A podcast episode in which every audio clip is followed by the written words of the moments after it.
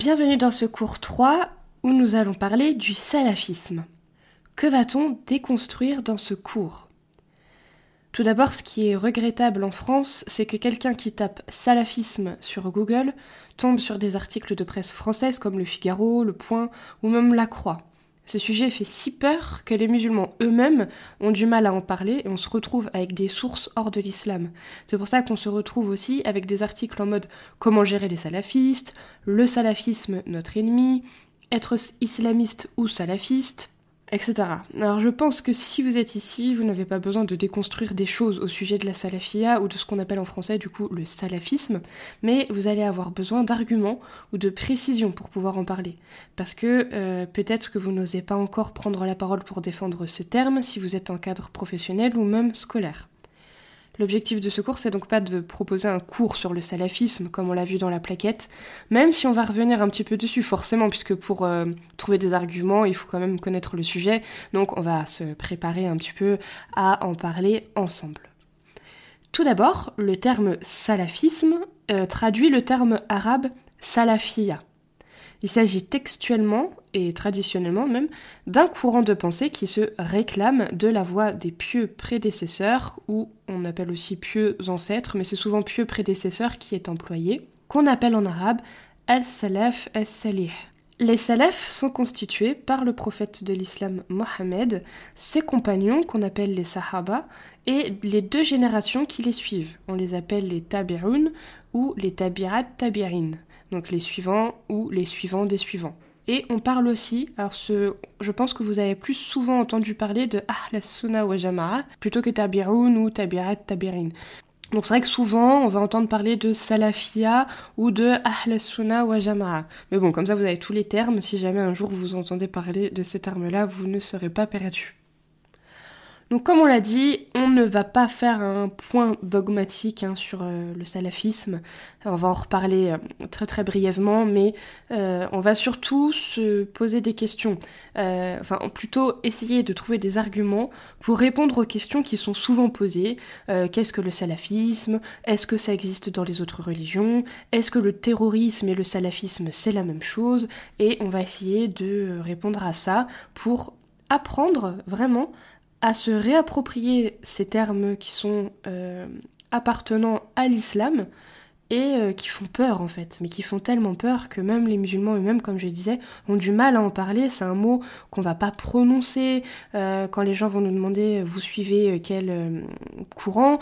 ceux qui suivent la salafia vont dire je me rapproche de l'orthodoxie ou des choses comme ça. on ne veut pas prononcer ce mot parce qu'on sait que malheureusement il est très mal perçu et euh, pour un peu qu'on ne soit pas capable de bien l'expliquer, c'est sûr et certain que ça nous retombera dessus.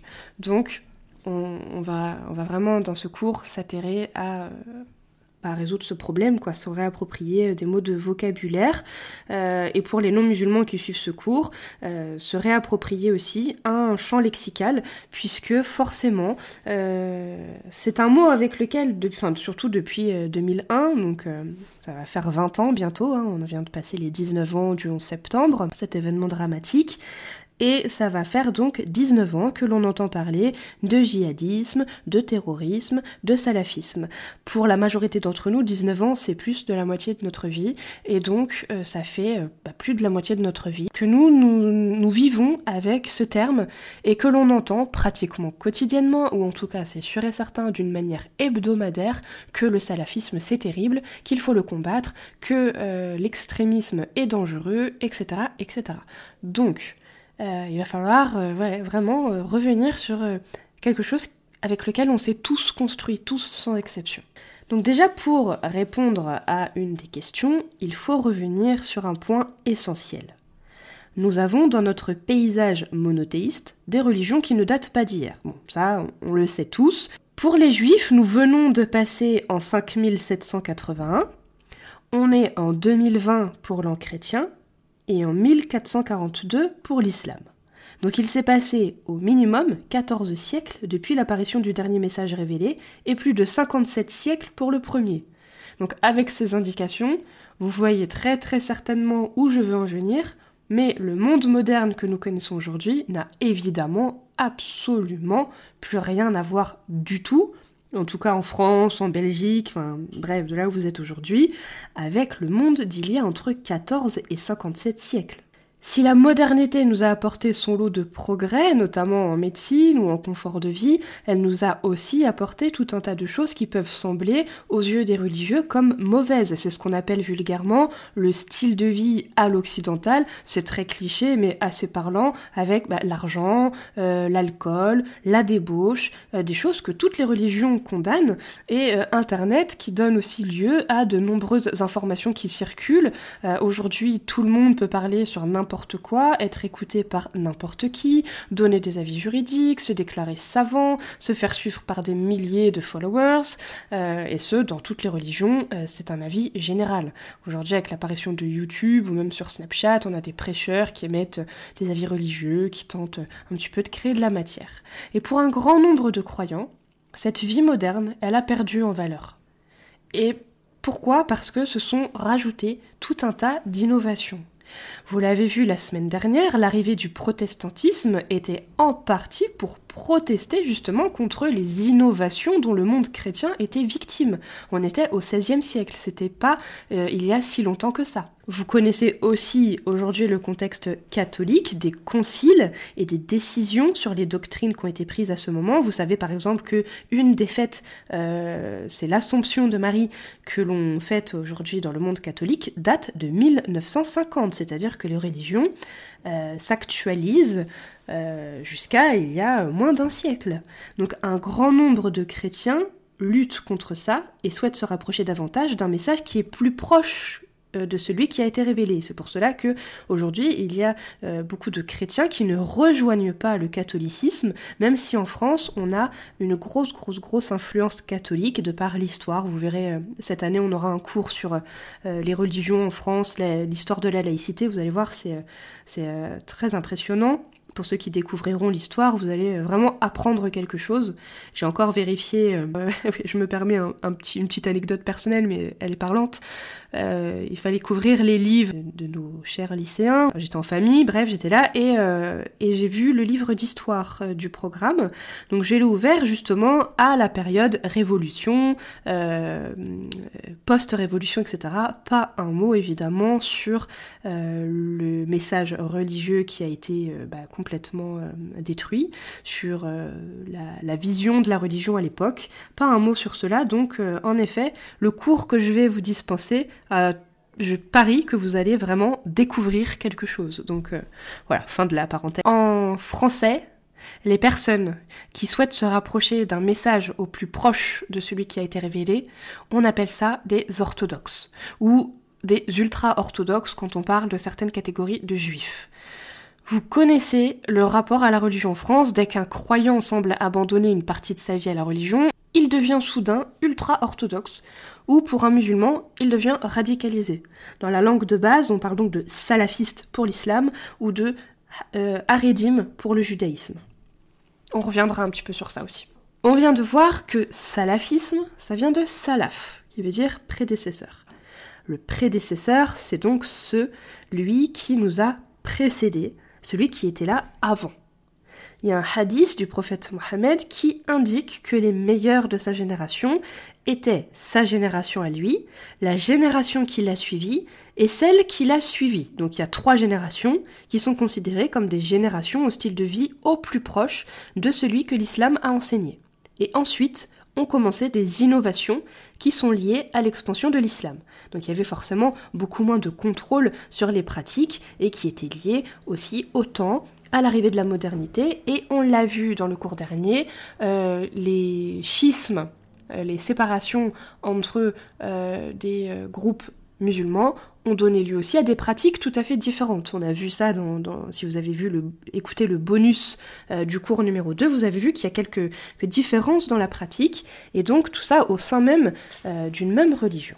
Aujourd'hui, on a tous, avec notre période, des mauvaises habitudes ou banalisé de mauvaises habitudes. Le salafisme, c'est donc vouloir se rapprocher d'une pratique de l'islam et d'un style de vie au plus proche de celui qu'avaient les musulmans de la troisième génération de l'islam, à savoir qu'une génération, c'est environ 25 à 30 ans. Et l'orthodoxie alors? Le terme orthodoxe, il vient du grec orthos, qui signifie droit, et doxa qui signifie opinion. Au sens littéral, ça veut dire celui qui pense être dans la rectitude et ce qui est conforme à ou respectueux euh, de la tradition.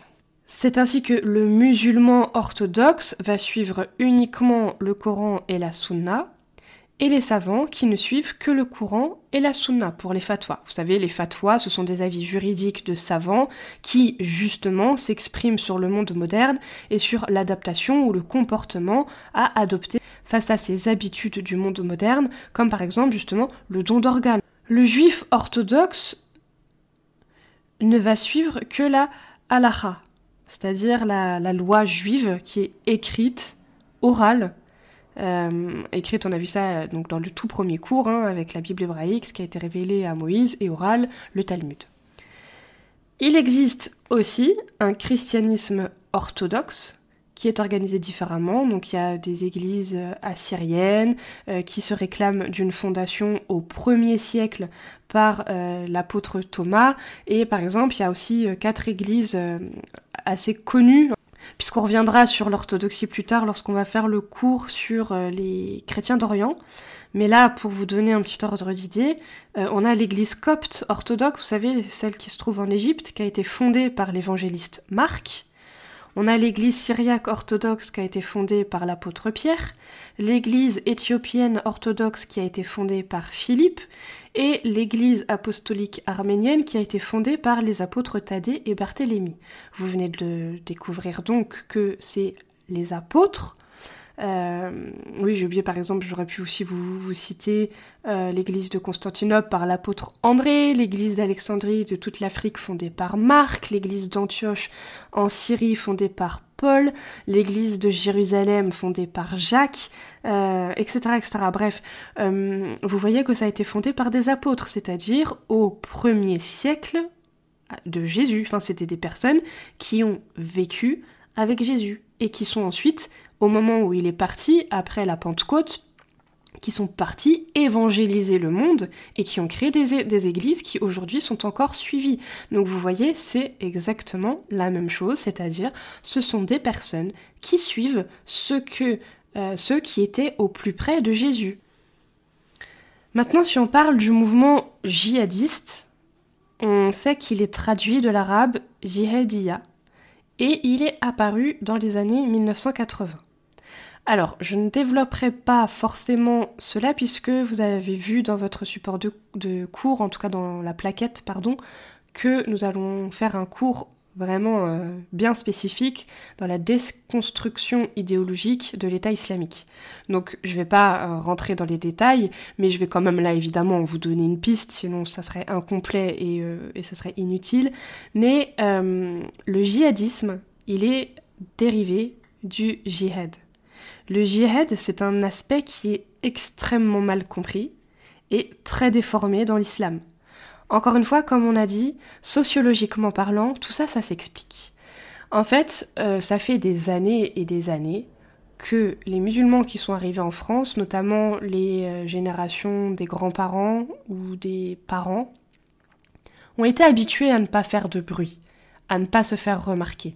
Les attentats, c'est pas récent. Vous avez très certainement entendu parler des attentats euh, rue des Roses à Paris. Euh, vous avez très certainement entendu parler des attentats euh, en Algérie ou même dans d'autres pays du monde. Donc c'est pas récent. Nous, on vit avec la vision récente d'une autre forme d'attentat, avec des attaques en France, des attaques en Angleterre, etc. mais donc ces musulmans qui venaient d'arriver en France, sociologiquement parlant, avaient envie de se faire petit, n'avaient pas envie de se faire remarquer. Donc ils ne se sont pas lancés dans des explications de ce qu'était le djihadisme, de ce qu'était le salafisme. Au contraire, ils ont plutôt adapté leurs pratiques pour se faire discret. Ils ont plutôt adapté leur euh, volonté religieuse pour se faire discret. C'est pour cela que dans certaines villes, et euh, aujourd'hui c'est un problème que l'on rencontre beaucoup moins, le problème des boucheries halal, mais il y avait dans certaines villes une absence de boucherie halal tout simplement parce qu'il n'y avait pas de demande, parce que dans l'esprit des arrivants en France, il fallait euh, se faire discret. Il ne fallait pas mettre en avant sa religion, mettre en avant ses demandes religieuses, fallait se fondre dans le décor et donc ne pas avoir forcément de doléances, etc. Ainsi, ça fait donc des années, des générations même, que euh, les musulmans ne se sont pas emparés de leur discours religieux, ne se sont pas emparés de leur vocabulaire religieux et n'ont pas fait forcément l'effort d'expliquer, de comprendre. Et euh, la stratégie, c'était plutôt celle de nier. Encore il y a quelques années, quand il s'est passé des attentats, on entendait quoi comme discours principal? C'est pas l'islam, not in my name, ce n'est pas euh, une autre vision euh, de la religion, ça n'appartient pas à l'islam, etc., etc. Ce qui a créé dans la tête des gens de gros troubles. Pourquoi? Parce que qu'on le veuille ou non, même si, donc on le verra dans le cours de la déconstruction idéologique de l'État islamique, il faut pas nier le fait que quand les gens se sont fait éclater, excusez-moi pour le terme, ce n'était pas au nom du Christ, au nom de Yahvé, au nom de je ne sais quoi, c'était au nom de Allah. Donc forcément c'est associé à l'islam.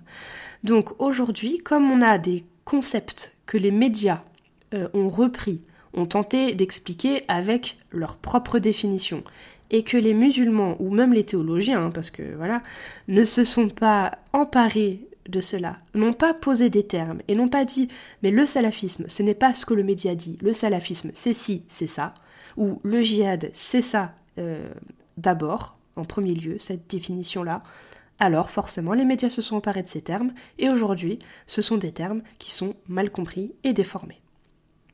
Aujourd'hui, ça change parce que la nouvelle génération se réapproprie davantage le vocabulaire religieux, la pratique religieuse, elle, euh, elle elle prend ses droits religieux, c'est-à-dire qu'aujourd'hui on a des musulmans qui euh, assument leur euh, religion, mais assument aussi leur identité, donc vont demander euh, leurs droits au sein de l'État, et donc on va avoir davantage de lieux de culte, davantage de mosquées halal, davantage de construction, par exemple des écoles religieuses. Bon, aujourd'hui le, le, contexte est défavorable pour d'autres raisons, mais bon, vous avez compris où je voulais en venir.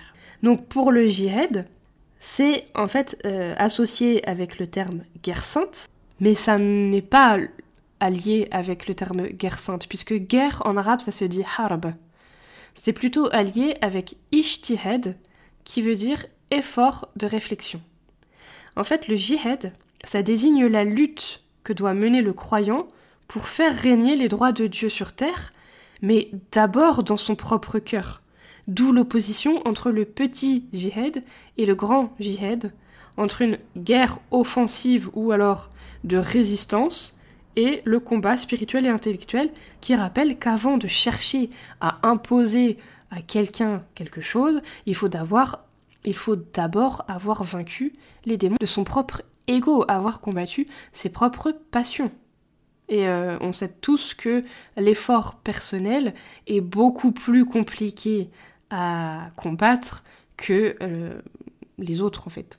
Parce que se combattre, combattre ses mauvaises habitudes, combattre euh, des défauts d'âme, c'est-à-dire quelqu'un qui va avoir euh, l'habitude de mentir, quelqu'un qui va avoir l'habitude de voler, quelqu'un qui va avoir certaines addictions comme pas la cigarette, l'alcool, la fête, l'impudicité, euh, même certaines addictions plus graves comme euh, la drogue, la pornographie, etc. C'est beaucoup plus compliqué de se détacher de cela que d'aller euh, faire du prosélytisme avec quelqu'un. Donc ces deux termes arabes, salafia et jihadiya, qui sont juxtaposés, sont à l'origine l'assimilation du terme salaf et du terme jihad, qui donne lieu au fil des articles, des emplois médiatiques, à un seul terme connoté, le salafiste djihadiste, et forcément ces deux termes l'un à côté de l'autre font extrêmement peur à tout le monde. Si la salafia jihadiya, le djihadisme, est bel et bien un mouvement qui prône la guerre sainte, on va pas dire non, ce n'est pas l'islam, bien sûr que si, il y a des mouvements qui prônent une guerre sainte, il y a cependant plusieurs formes de salafisme. On l'a bien vu, il est primordial de les différencier au même titre qu'au sein du, judaïsme, il est commun de différencier les orthodoxes et les ultra-orthodoxes. Aujourd'hui, on parle davantage des ultra-orthodoxes parce qu'en plus, il y a des séries sur Netflix qui sont très très bien. Moi, la première, je les ai regardées avec beaucoup d'intérêt, mais euh, on les présente beaucoup plus, on en parle aussi beaucoup plus. Vous tapez sur internet ultra-orthodoxe, vous avez davantage de faits divers, euh, donc on en parle plus. Mais jusqu'à il y a quelques temps, euh, l'orthodoxie ou l'ultra-orthodoxie, c'était vraiment réservé médiatiquement à l'islam. Pourtant, les salafistes quiétistes, c'est la majorité des salafistes, et ils pratiquent donc un, islam fidèle à celui des salafs, mais ils ont absolument pas l'envie ni la volonté d'influencer l'environnement hors de la religion. Euh, ils rejettent la question politique, c'est souvent des personnes qui vont euh, lutter ou, en tout cas euh, prêcher contre le vote, contre le fait d'aller s'intégrer dans un espace politique. Et de ce fait, les salafistes rejettent les organes représentatifs du culte musulman et ils ne veulent pas d'une organisation de l'islam telle que, euh, comme on l'entend souvent, l'islam de France. Ils rejettent cela. Donc, quand on parle d'islam politique, en général dans la tête des gens, c'est les salafistes. Or, les salafistes rejettent le politique. Ils ne veulent pas d'une organisation de l'islam euh, de France, ils veulent pas se mêler à la politique, à voter, etc.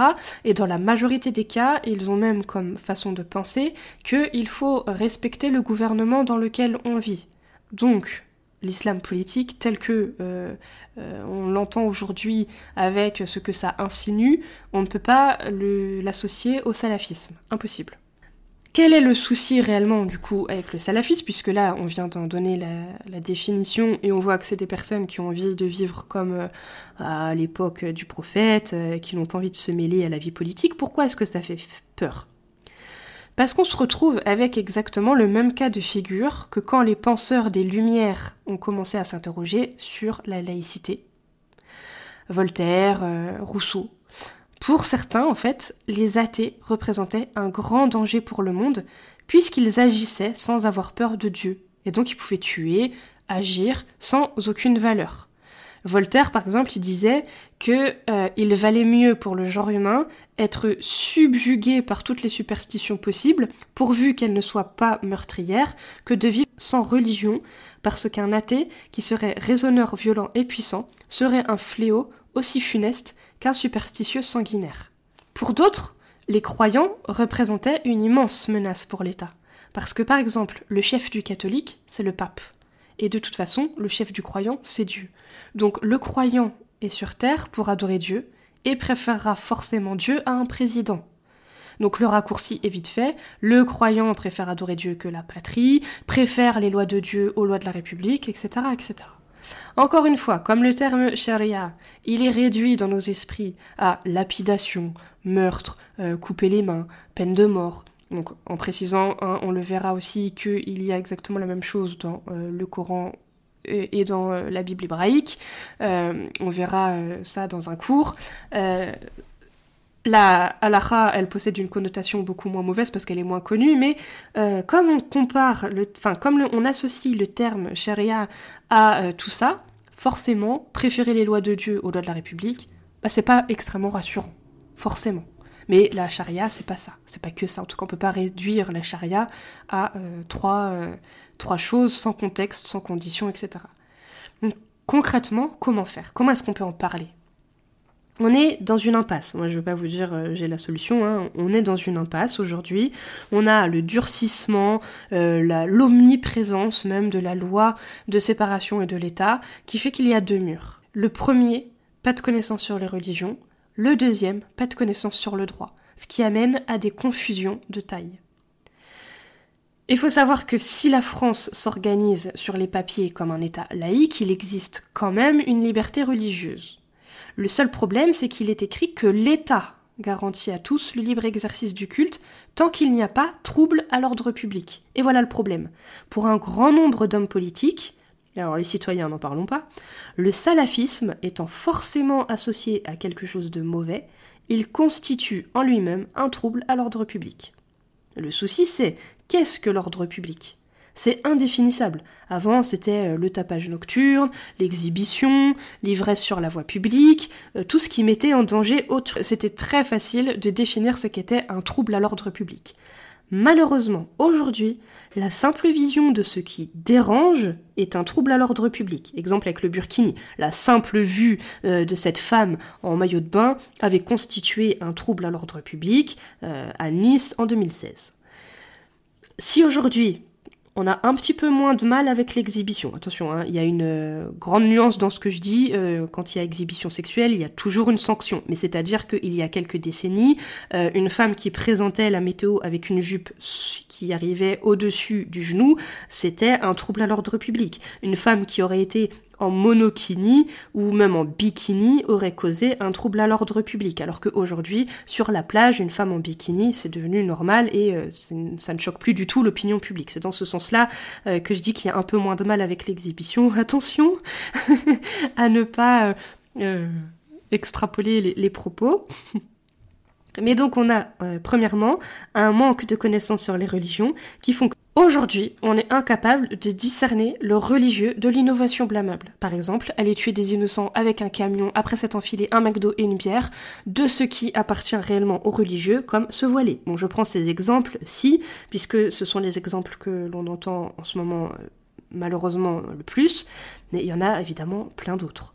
La séparation du religieux et de l'État fait que aujourd'hui, personne où peu de gens sont habilités à s'exprimer sur, ce qui est religieux et ce qui ne l'est pas. Et comme on a dit dans l'introduction, aujourd'hui tout le monde s'exprime, tout le monde y va de son petit commentaire, la parole elle s'est libérée et tout le monde est devenu spécialiste de tout. Et au sein même de l'islam. On a euh, des, courants. Euh, récemment, j'ai entendu euh, que Tarek Oubrou est en train d'expliquer que le musulman peut manger de la viande halal quand il est invité chez quelqu'un et que le voile est une provocation, alors qu'on va entendre chez d'autres que le voile c'est une obligation pour la femme et que manger halal est obligatoire, etc. Donc c'est vrai, c'est compliqué pour quelqu'un qui ne connaît pas l'islam de positionner son curseur et de se dire mais qui a raison Est-ce qu'il y a des extrémistes? Est-ce que ceux qui vont dire que il faut absolument manger halal, il faut absolument se voiler, sont des extrémistes? Ou est-ce que ceux qui disent il faut pas manger halal, il faut pas se voiler, euh, il faut rester discret, etc., etc.,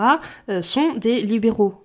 Vous voyez, c'est compliqué. Même au sein de la religion, certains savent pas comment se, positionner. Alors imaginez des personnes qui sont extérieures à la religion, comment peuvent-elles se positionner? Maintenant, comment est-ce qu'on peut discuter clairement, maintenant qu'on a quand même quelques pistes, comment est-ce qu'on peut discuter clairement avec quelqu'un?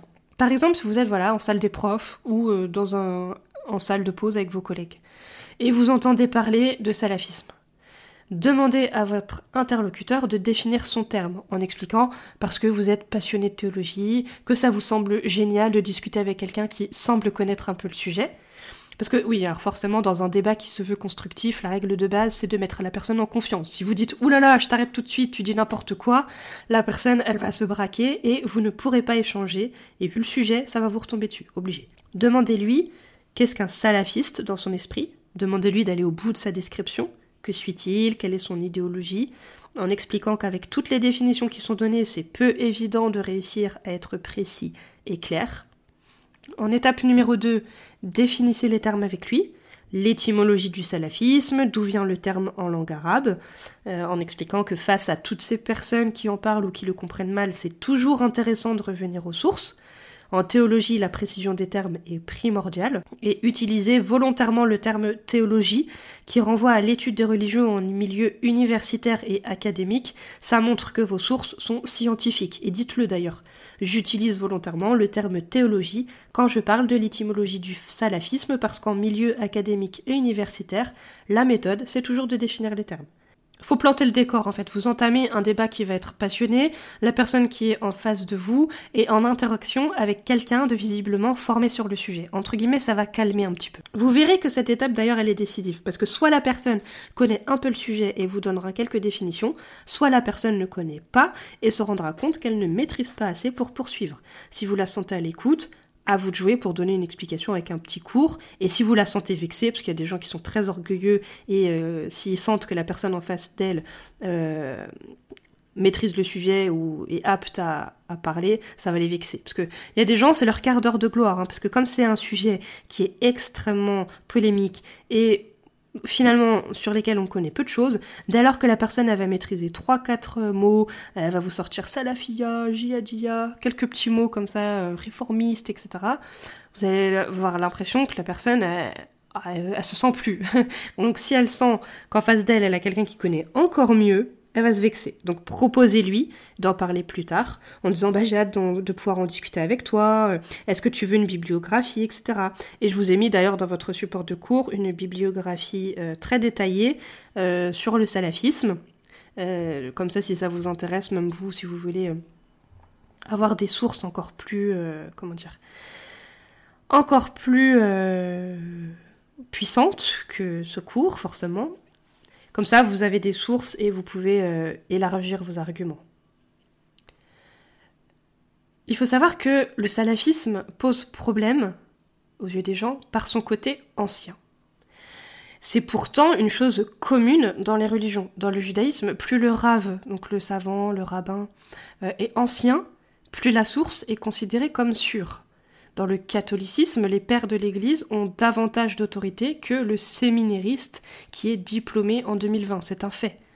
Jésus avait des apôtres dont nous tirons les histoires, ça fait autorité, ça donne du crédit, ça inspire confiance, euh, parce qu'on sait qu'ils racontent ce qu'ils ont vu et qu'ils rapportent ce qu'ils ont entendu. Exactement la même chose avec les compagnons de Mohammed c'est plutôt logique en fait. On va préférer les détails et le discours de quelqu'un qui a vécu la scène, le moment, plutôt que le discours de quelqu'un qui a lu des livres sur la scène ou le moment. Par exemple, on parle euh, beaucoup du devoir de mémoire et on a préféré inviter des rescapés de la Shoah pour éviter, euh, pour expliquer la vie dans les camps, plutôt que des historiens, même s'ils sont spécialistes. Euh, c'est forcément plus riche d'entendre une personne qui était au plus proche au plus proche de l'événement, au plus proche de la période, qui va vous raconter vraiment en détail ce qu'elle a vécu, ce qu'elle a entendu, ce qu'elle a lu, ce qu'elle a fait. C'est logique en fait. On préfère tous écouter euh, une personne qui a vécu le moment plutôt que quelqu'un qui va nous expliquer comment les personnes ont vécu le moment. Et le salafisme, c'est précisément ça.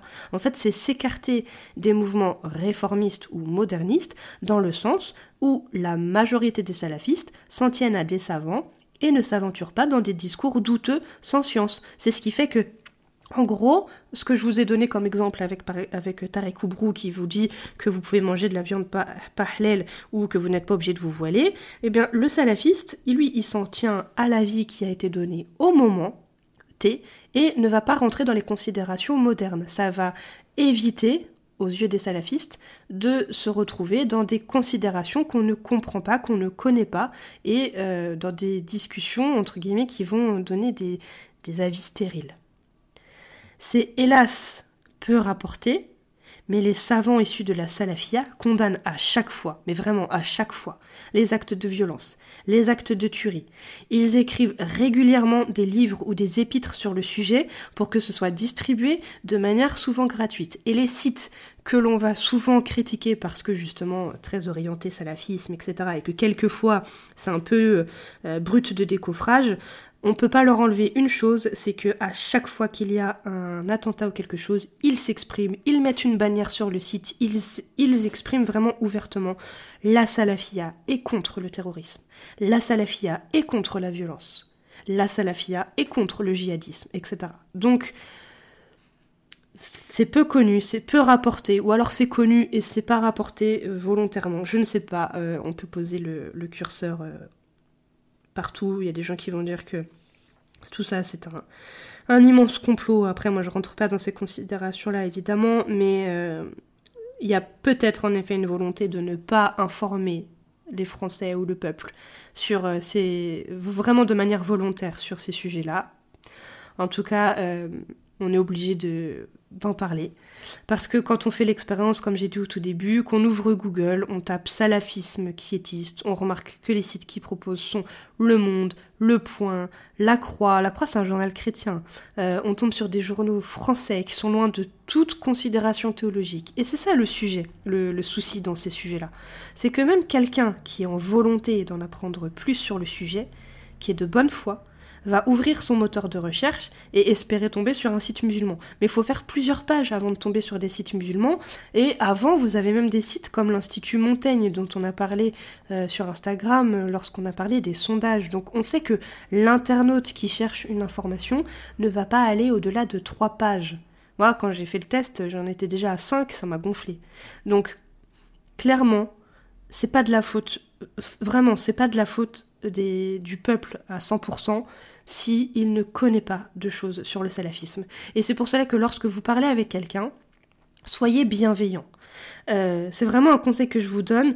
C'est pas dans le sens faut s'écraser, faut se laisser faire, pas du tout, puisque je vous dis justement il faut discuter pour faire en sorte de tenter que les mentalités changent, mais ne partez pas avec euh, la colère de la personne en face de vous qui ne connaît pas, qui, qui est pleine de certitude. Comme je vous ai dit, ça fait au mieux 19 ans que le français entend parler tous les jours de djihadisme, de terrorisme, d'attentats, tous les jours. S'il ne s'est rien passé en France, on va faire un petit point sur une partie du monde où il y a eu des militaires tués, où il y a eu un attentat, que ce soit au Pakistan, en Turquie, peu importe, toujours on fera un petit point sur les dangers de l'islam dans le monde, sur la violence de l'islam dans le monde. Ça fait 19 ans, vous vous imaginez 19 ans où tous les jours, ou au moins toutes les semaines, il y a 52 semaines dans une année, vous faites le calcul, où les gens ont eu leur petite piqûre de rappel, comme quoi l'islam est dangereux. Et malheureusement, euh, quand ça se calmait un petit peu, il y a eu des attentats, des tueries euh, qui ont euh, ravivé cette chose. C'est venu confirmer déjà des choses que les gens euh, entendaient. Donc on ne peut pas leur en vouloir. C'est dans ce sens-là quand je dis qu'il faut discuter, il faut être bienveillant. Il faut évidemment euh, se réapproprier son langage parce qu'il ce langage parce qu'il est nécessaire de discuter avec les gens. On peut pas rester sous prétexte que oui bah c'est pas de leur faute, c'est les, médias qui leur disent ci ou ça que nous on doit rien faire. Ça c'est pas, pas non ce n'est pas bien. Cela dit, il faut garder en tête que ce n'est pas totalement de leur faute. Donc nous, on se réapproprie. Donc voilà, le, le but, du cours, c'était donc de déconstruire certaines choses, mais surtout d'inciter à se réapproprier ces termes et ce langage, en gardant bien en tête que on est dans un contexte euh, particulier où les médias euh, sont la principale source d'information aujourd'hui, hein, forcément, c'est comme ça que ça marche. Euh, mais avant de tomber sur des sources musulmanes, il faut faire plusieurs chemins. Et aujourd'hui, par exemple, si vous voulez vous vous renseigner sur euh, le marxisme, votre premier réflexe, alors je dis le marxisme, ça peut être euh, par exemple des grandes idéologies connues, mais dont au final on ne connaît pas grand-chose. Euh, vous allez taper sur Google marxisme et vous allez essayer de regarder sur les sites ce qui se dit, essayer de trouver un site qui semble officiel, mais vous allez placer votre baromètre où pour savoir si c'est officiel, pour savoir si c'est orienté, puisque vous ne connaissez pas. Comment est-ce que vous allez faire pour, euh, pour vous renseigner vraiment? Vous allez aller chercher dans des encyclopédies, mais il faut, aller, faut avoir les moyens d'aller chercher dans les encyclopédies. Il faut aller dans les universités pour aller en faire plusieurs. Euh, il faut aller euh, se renseigner sur les principaux acteurs de cette idéologie, mais quand on ne connaît pas, vous imaginez la difficulté, ça, ça se fait pas comme ça en trois coups de clic, ça prend du temps de faire des recherches. Donc c'est dans ce sens-là où je voulais vous amener aussi à la réflexion, c'est-à-dire que faut se réapproprier certaines, euh, certains concepts et certaines idées, mais il faut garder en tête que c'est pas tout à fait de la faute des personnes et euh, voilà, c'était euh, dans un souci de déconstruction et un petit peu d'apaisement aussi, c'est-à-dire que on a du pain sur la planche, ça c'est clair, mais quand on est conscient de tout ça et qu'on prend conscience aussi de tout ça, euh, le fait qu'on se réapproprie le discours, ça va peut-être faire émerger des sites, ça va peut-être faire émerger des personnes qui vont prendre enfin la parole sur le sujet et expliquer clairement, ouvertement, euh, ce qu'est un, salafiste, ce qu'est l'islam radical, ce qu'est l'islam orthodoxe, etc., etc. Voilà pour ce cours. Euh, je vous laisse donc euh, avec euh, digérer tout ça. Et comme d'habitude, n'hésitez pas si vous avez besoin de plus d'informations, plus de choses, qu'on rentre en détail sur d'autres points, à le mentionner dans le forum. Il est fait pour ça.